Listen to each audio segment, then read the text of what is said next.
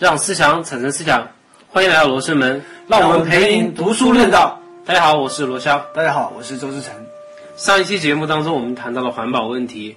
然后以及环保主义者的一些核心思想和主张，嗯，同时谈到了环保主义者在资源是否会耗竭这个问题上的观点。总的来说，我们认为环保主义者是悲观的，他们把环境保护问题上升到宗教的高度，也是有危害的。那我们本期接着谈环保话题。那我们从另外一个方面来看看，为什么人类在环境问题上不应该悲观，还应该做一个理性乐观派？首先，我们来，呃，我们要问一下我们自己啊，就说，呃，未来这个环境问题到底会发展成什么样？我认为就是未来肯定是更加美好的。嗯为什么？就是因为未来的财富水平和科技发展水平比现在肯定要高得多对。我们可以从几个方面来来这个讲这个问题啊。你就是你认为是高得多之后，然后就可以解决这些环境问题，对吧？对，嗯你比如说我们举个例子啊，我们可以拿两个时间段来对比，就是未来到现在和现在到过去这两个时间段的对比。你比如说我们现在会认为，呃，当我们遭饱受这个环境污染之苦的时候，会感慨说，哎呀，我们要回到过去就好了，过去肯定是青山绿水美好的对吧？蓝天白云，就是整体环境是会非常好的。但是我们有没有想过，当时的环境很可能比现在更差？只是因为当时的主要矛盾是大家要解决温饱的问题，要解决吃饭的问题，解决生存的问题。对，大家没那么多闲心去关注周围生活环境质量的问题。嗯你想当时啊，呃，可能那种公共卫生设施，公共厕所、这个很差的下水道系统、啊、这是污水处理啊，污水处理等等垃圾处理啊都没有。可以想见，虽然说当时的人口比我们现在少，但是当时的环境肯定存在非常严重的问题。同时，当时的人们是处于生存环境非常艰难的一种对情况下，比如啊死亡率啊，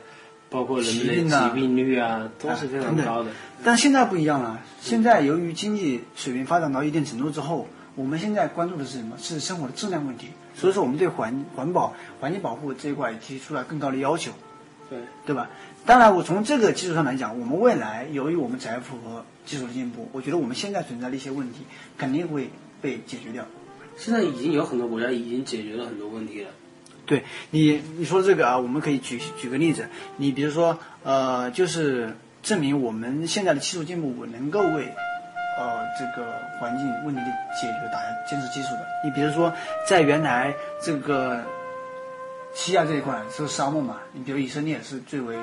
最为这个典型的那原来是发展不了农业的嘛，嗯但现在你可以发现它是农业非常发达，由于这种滴灌技术、海水淡化技术等等相关农业技术的进步，它现在农业其实是已经非常现代化、非常发达的一个国家，对吧？对同时，你可以看到我们原来这个觉得这个由于工业发展，对吧？向大气排放了很多这个呃二氧化碳呐、尤其是一些化石燃料。对，就是呃二氧化硫啊等等这些。但是现在由于我们技术发展，我们有了这种脱硫脱硝的这种装置，装上之后，这种硫、呃碳这种排向空中的这种含量会越来越少，对吧？得到有效控制。然后像垃圾现在也可以发电了，对吧？对转化为电能。废水的处理也可以使我们这个水得到充分的利用，是吧？这是技术进步给我们提供了一些保障，让我们有信心来来觉得未来会更美美好。对对，当然，我们呃可能就要问说，那我们到底是要先环保还是先发展？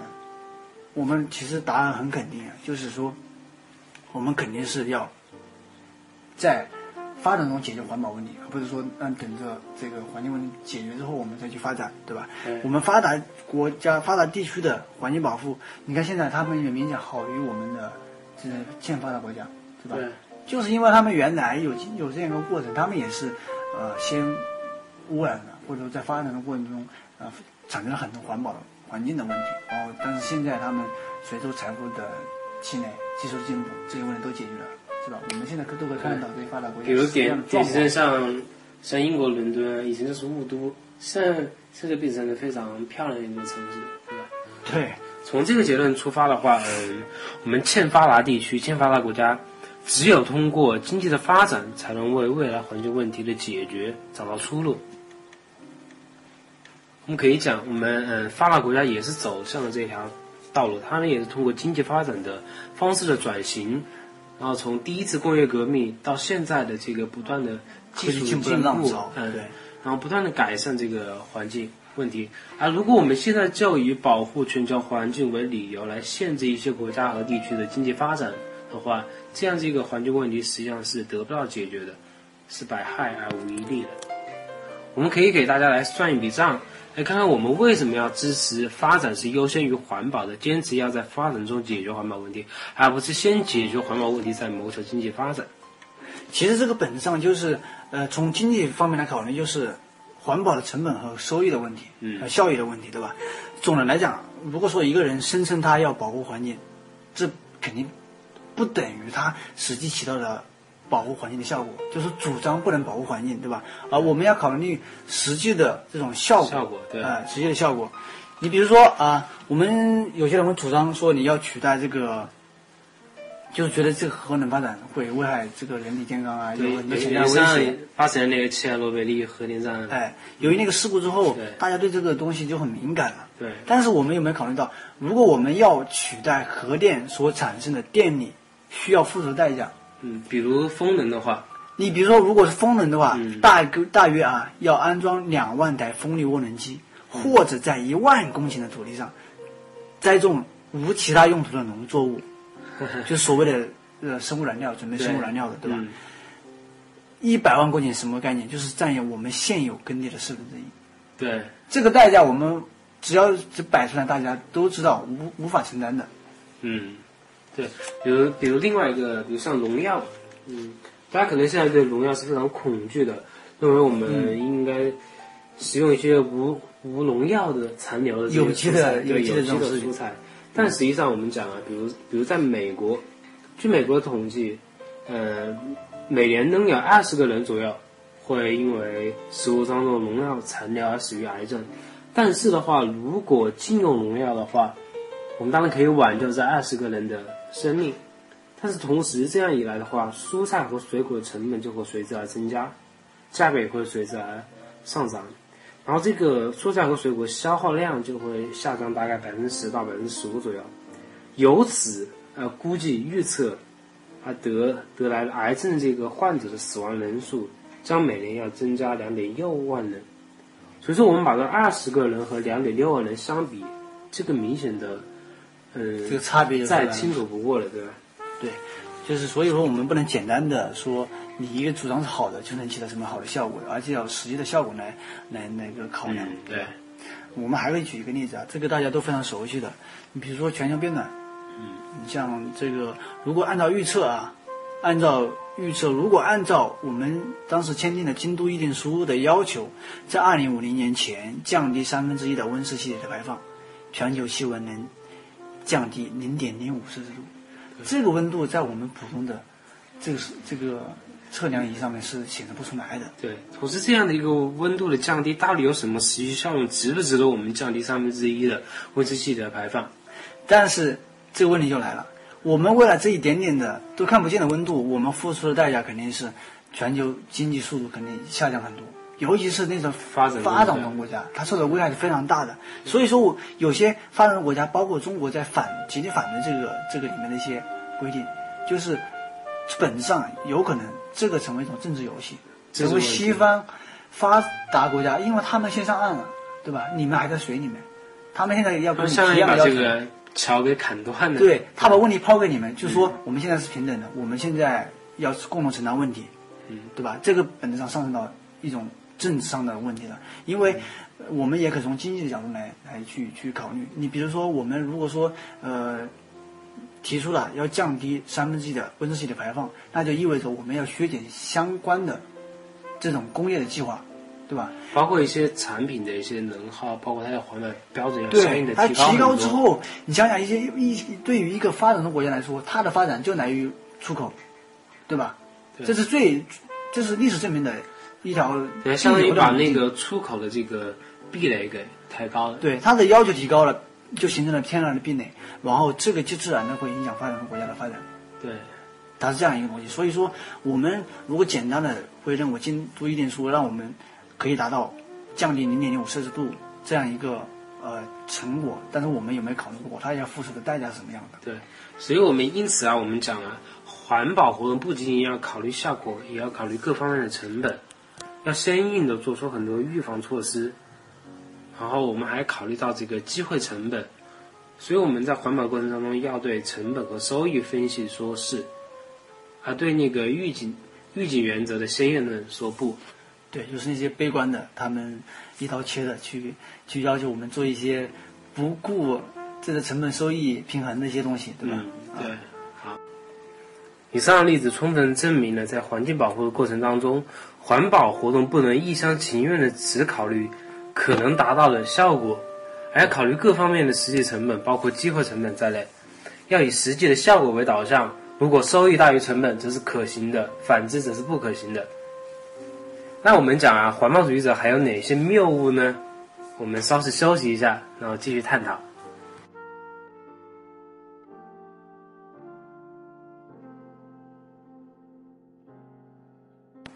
让思想产生思想，欢迎回到罗生门。刚才我们讲到了环保主义者的一些谬误，那环保主义者还有哪些另外的谬误呢？比如在全球变暖的问题上，在这个问题上，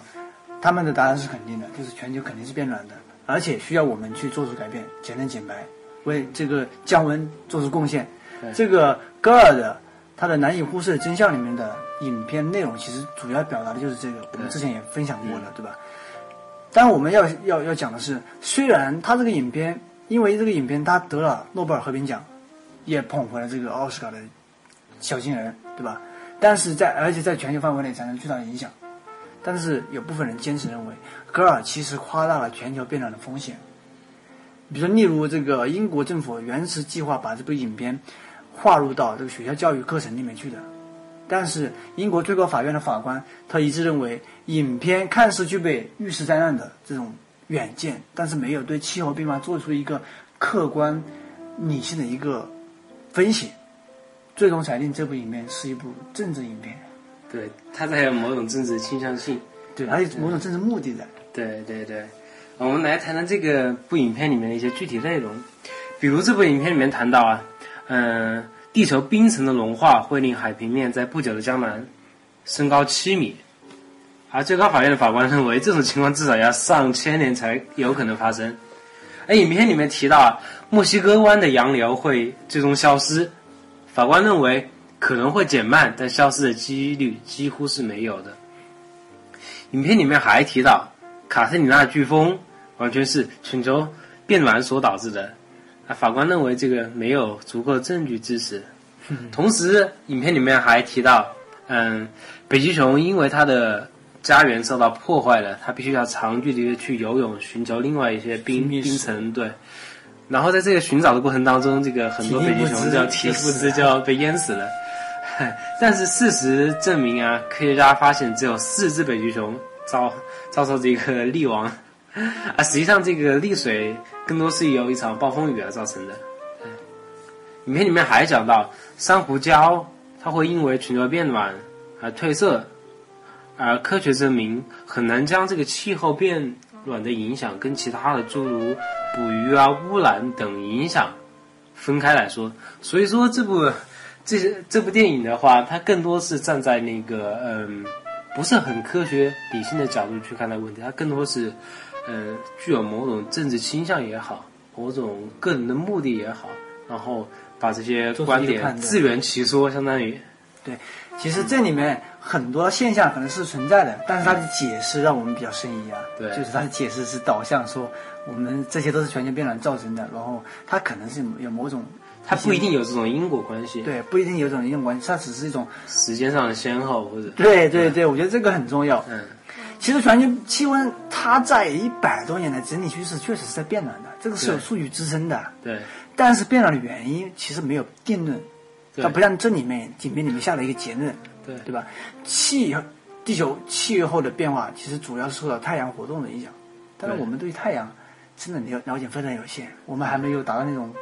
发达的程度嘛，对吧？对，还无法做出一个定性定量的一个判断。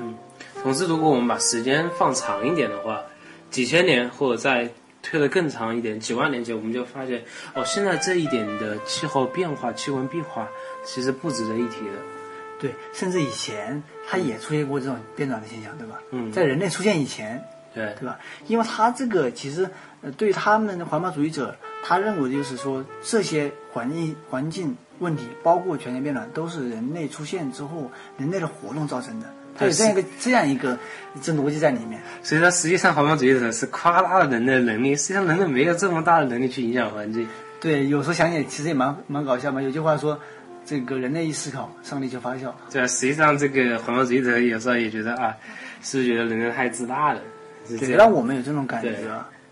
其实讲了这么多，也不是说我们在否认这个环境问题的存在，或者说采用放任自流的态度。嗯，只是说我们要坚持认为，其实我们应该在这个问题上保持更多的理性和乐观，是吧？保持更多的理性和乐观，而不是这个呃觉得这个未来会很危险，对它保持一个消极的判断，然后觉得我们必须采取一些立马的措施去解决这些问题。这个我觉得是呃是比较危险的一种倾向。对，嗯，环境问题肯定是真实存在的，人类也必须面对环境问题，也必须要采取相应的措施。那到底应该怎么办呢？对于环保主义者来说，他们认为应该更多的集中到政府的力量，哎，需要这样的一些高度集中化的组织，需要他们来出一些政策，来做一些统一的决策，来规范人们的生产生活的方方面面。他们相信个人个体是无意识的，只有在集体的这种完美的设计下，统一的行动才能产生相应的效果。而我们认为，嗯，我们对待环境问题一定要做到顺其自然。这个顺其自然不是无所作为，而是我们坚持个人的独立和个人的理性，远比少数一部分精英人士所设计的所谓的完美的解决方案更有效果。比他们设计的乌托邦，我们事实证明很多乌托邦设计出来虽然很美好，但是实际上结果是什么样，大家都知道，对对？我们更多的是希望通过设计出一种更好的民主的政治机制，来保质保证我们每个个体的决策的能够参与到里面去，决策的自由，智慧，对对吧？希望通过每个个体的小小的理性，然后集成一个人类集体的一个巨大的理性的大脑，而不是通过极个别人的一个完美的设计方案。同时，我们还希望通过进一步的完善市场经济的机制，完善这个无形的之手，通过保障价格机制，然后让市场在解决环境问题中充分的发挥作用。嗯，同时，最重要的一点，我们还需要树立一种生态思维，建立系统思考问题的能力，要全盘的考虑，而不是头痛医头，脚痛医脚。面对未来，我们要做理性乐观派，我们要对人类的发展有足够的信心。在环保这个问题上，我们相信环境问题在发展中产生，也一定会在发展中解决。对我很认同这个观点。呃，本期节目我们其实主要受两本书的启发，一本是捷克前总统克劳斯写的《环保的暴力》，另一本书是英国学者李德利所著的《理性乐观派》。大家有兴趣呢，其实可以去拜读一下。本期节目就到此为止，谢谢大家收听，好，下期再见。